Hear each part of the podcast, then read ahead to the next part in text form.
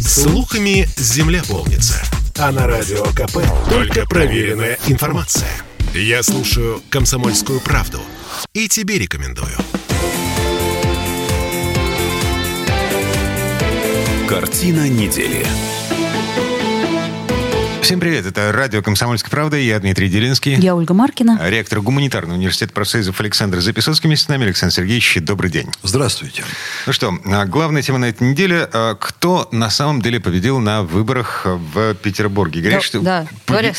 победил Беглов. В общем, да, это логично, потому что ЗАГС теперь становится одним из комитетов Смольного. Потому что при Макарове было два центра принятия решений. Смольный и, соответственно, Мариинский дворец. Ну, а Макарова, как говорится, сослали в Госдуму, и поэтому половину состава ЗАГС собрания поменяли. И остался один центр. Ам, скандалы, интриги, расследования, жалобы, уголовные дела, наезды центры избиркома, значит, Москва а, Стабильность. да, усиленно а, создает образ Петербурга как столицы м, электоральных нарушений. Слушайте, а нам не все равно? Да нет, конечно, в общем, не все равно, потому что город-то солидный, и городской парламент тоже должно быть место солидное, где серьезно решаются вопросы городской жизни. Я-то давно за этим наблюдаю, еще со времен советской власти, и я хочу сказать, что, на мой взгляд, постепенно ситуация улучшается, потому что в первой половине 90-х был полный кошмар, депутатов было необычайно много, и среди них было очень много людей буйных, но постепенно происходит вот какая-то такая шлифовка, огранка, и меньше людей стало, и меньше безобразия от них стало. А И, самых буйных мы ссылаем в Москву. ну, бывает иногда. Милонова, эм, в общем, платочком помахали уже много лет. Сейчас Макарова. Машем платочком в Ну, сторону Макарова Макарова. нельзя назвать буйным. Но он Это- очень активный человек. А он очень, э, действительно, он серьезный городской политик. Но я видел разные совершенно здесь ситуации, разные сюжеты э, с очень большими полюсами. Э, Были парламенты, которые были совершенно, конечно, подвластны Смольному, и с ними Смольный делал все, что хотел. Были парламенты, вот, по-моему, при Яковле, если я не ошибаюсь, когда законодательное собрание просто пыталось захватить власть в городе и командовать губернатором. Слушайте, погодите, ам, вспоминаем э, политологию для чайников, ам, ну, буквально на пальцах. Значит, у нас есть исполнительная власть, законодательная власть и судебная власть. Значит, ам, исполнительная власть, по идее, как я понимаю, должна исполнять Слово такое исполнительное. То, что решила законодательная власть. Она дает законы, по которым живет исполнительная власть. А судебная власть следит за тем, чтобы эти законы, во-первых, не нарушали ничего, ну, в смысле федерального законодательства, Конституции и так далее. А во-вторых, чтобы э, исполнительная власть э, исполняла эти законы.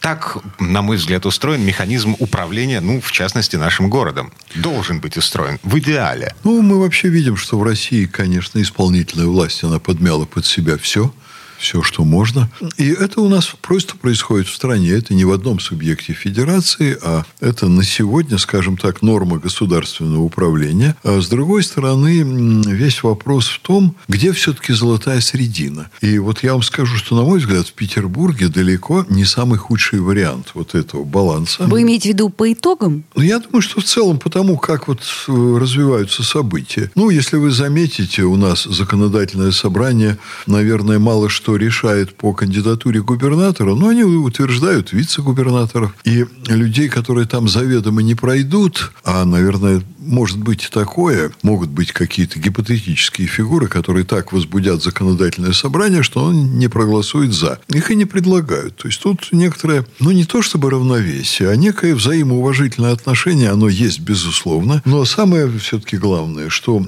у вот этих двух ветвей власти у них есть у каждого свое серьезное поле деятельности. Им, дай бог, со своими проблемами справиться. Не все бывает гладко. Э, Наверное, с бюджетом там какие-то вопросы, может быть, решаются не так гладко, как хотелось бы горожанам. И в какие-то моменты мы обнаруживаем, что у нас не хватает техники для очистки улиц, потому что что-то, особенно когда снег, в бюджет не заложили. Неожиданно зима началась. А неожиданно что- зима. В другие моменты мы находим находим, что у нас огромное количество техники, только исполнительная власть не позаботилась о том, чтобы ее можно было вывести на улицы, угу. и такое тоже бывало. А водителей элементарно не хватает. Водителей, угу. номера ГАИ не были повешены угу. на машины и так далее. То есть, ну, чиновники есть чиновники, и депутаты есть депутаты, там нет нигде ничего безошибочного. Но я не стал бы вот изображать происшедшее, как вот вы, Оля, сказали, э, что теперь ЗАГС – это один из департаментов Смольного. Жизнь, она все-таки не так устроена. И даже если кто-то, мы можем предположить, кто пошел в ЗАГС по каким-то таким политическим предварительным договоренностям и раскладам, что это человек Смольного, который возглавит ЗАГС. А, вице-губернатора Бельского имеет в виду Александр Сергеевич. А я, я имена не называл. Вот я, назвали, я да. не буду с вами не, спорить, не, не, не. но вполне Да-да-да. возможно, что? что это именно так. А может быть. Вот. Ну, с завтрашнего дня, там, я условно говорю, начинается другая жизнь. Когда человек садится в кресло, у него свои полномочия, у него своя зона ответственности. И свои амбиции. Свои амбиции человеческие. Но достаточно хорошие контакты со Смольным и, наверное, какое-то свое влияние. И с ним все же разговор не как э, со вчерашним, ну, допустим, послушаем вас вице-губернатором, а как с главой городского парламента. Поэтому я не вижу тут никаких проблем. Ну, слушайте, Александр Сергеевич, смотрите, гипотетическая ситуация. Значит, на нулевых чтениях бюджета в конце лета, в начале осени нам озвучили, что стоимость проезда в общественном транспорте вырастет с нового года на 2 рубля. Ну, просто потому что это такой баланс между хотелками э, комитетов, комитетов по транспорту в частности, и тем, на что готовы пойти власти Петербурга для того, чтобы не обидеть жителей города. 2 э, рубля было заложено до выборов.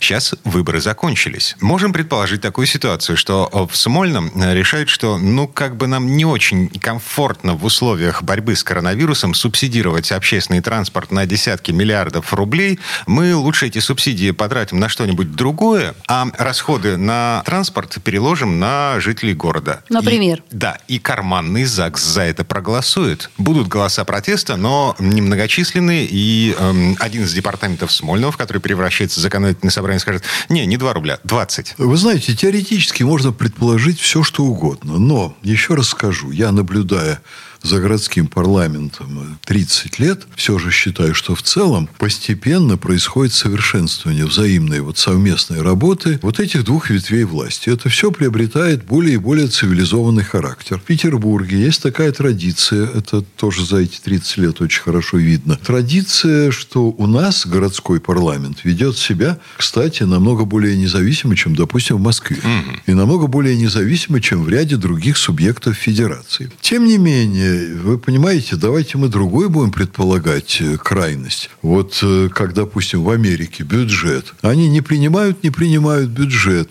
Там, значит, одна ветвь власти спорит, спорит с другой, страну лихорадят, перестают платить заработные платы чиновникам.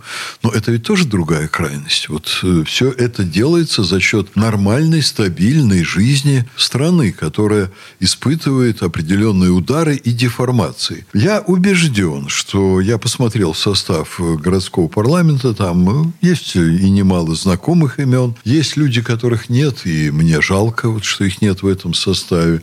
Но в целом я считаю, что дела идут э, в сторону медленного, постепенного улучшения. И не надо говорить про парламент, что он карманный.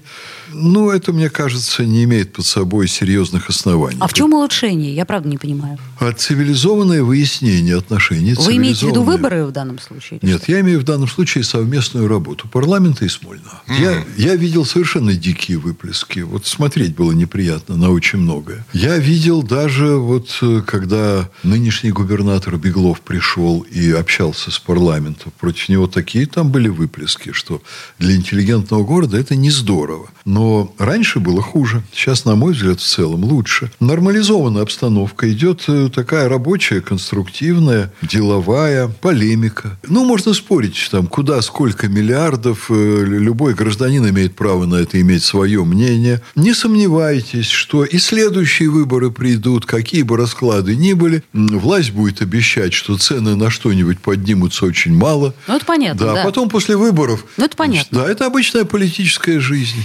Не надо вот из этого делать какую-то драму. Ну, а в целом что-то изменилось э, в нашем ЗАГСе, вот по вашему мнению? Как это от, отразится на жизни нас, а, народа? Вы же, вы же интернете видели фамилии, а Да. там половина фамилий никому неизвестных. Я так понимаю, что 45% где-то ЗАГСа сменилось. Ага. Сменилось, есть сменилось. Посвежее стало. Да. И пришел целый ряд людей, которые действительно работали в городских структурах, работали руководителями комитетов, там, главами тех или иных структур. По большому счету, я в этом тоже ничего не вижу плохого. Вот вы знаете, как все было в советское время? Ну, вот не знаете вы, другое поколение. Как было в советское время, все отработано. Организаторов, талантливых, способных, способных добиваться практических результатов высматривали в комсомоле, начиная со школы. Потом они заканчивали учебу в ВУЗе, и их брали на комсомольскую работу. Потом переводили на производство, в зав- на завод по специальности. Потом в партийные органы, в райком партии. Из райкома партии уже директором завода.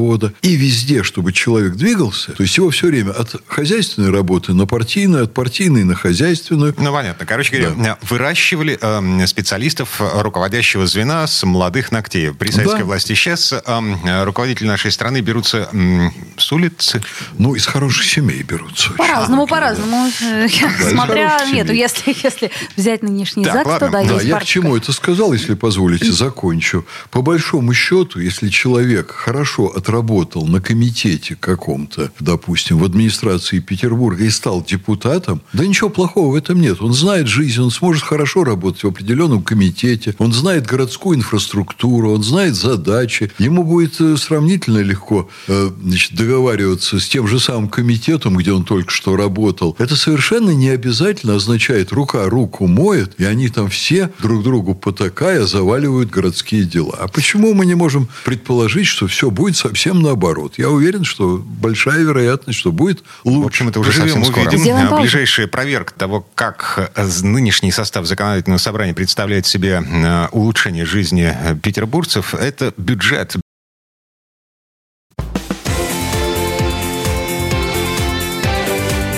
Картина недели.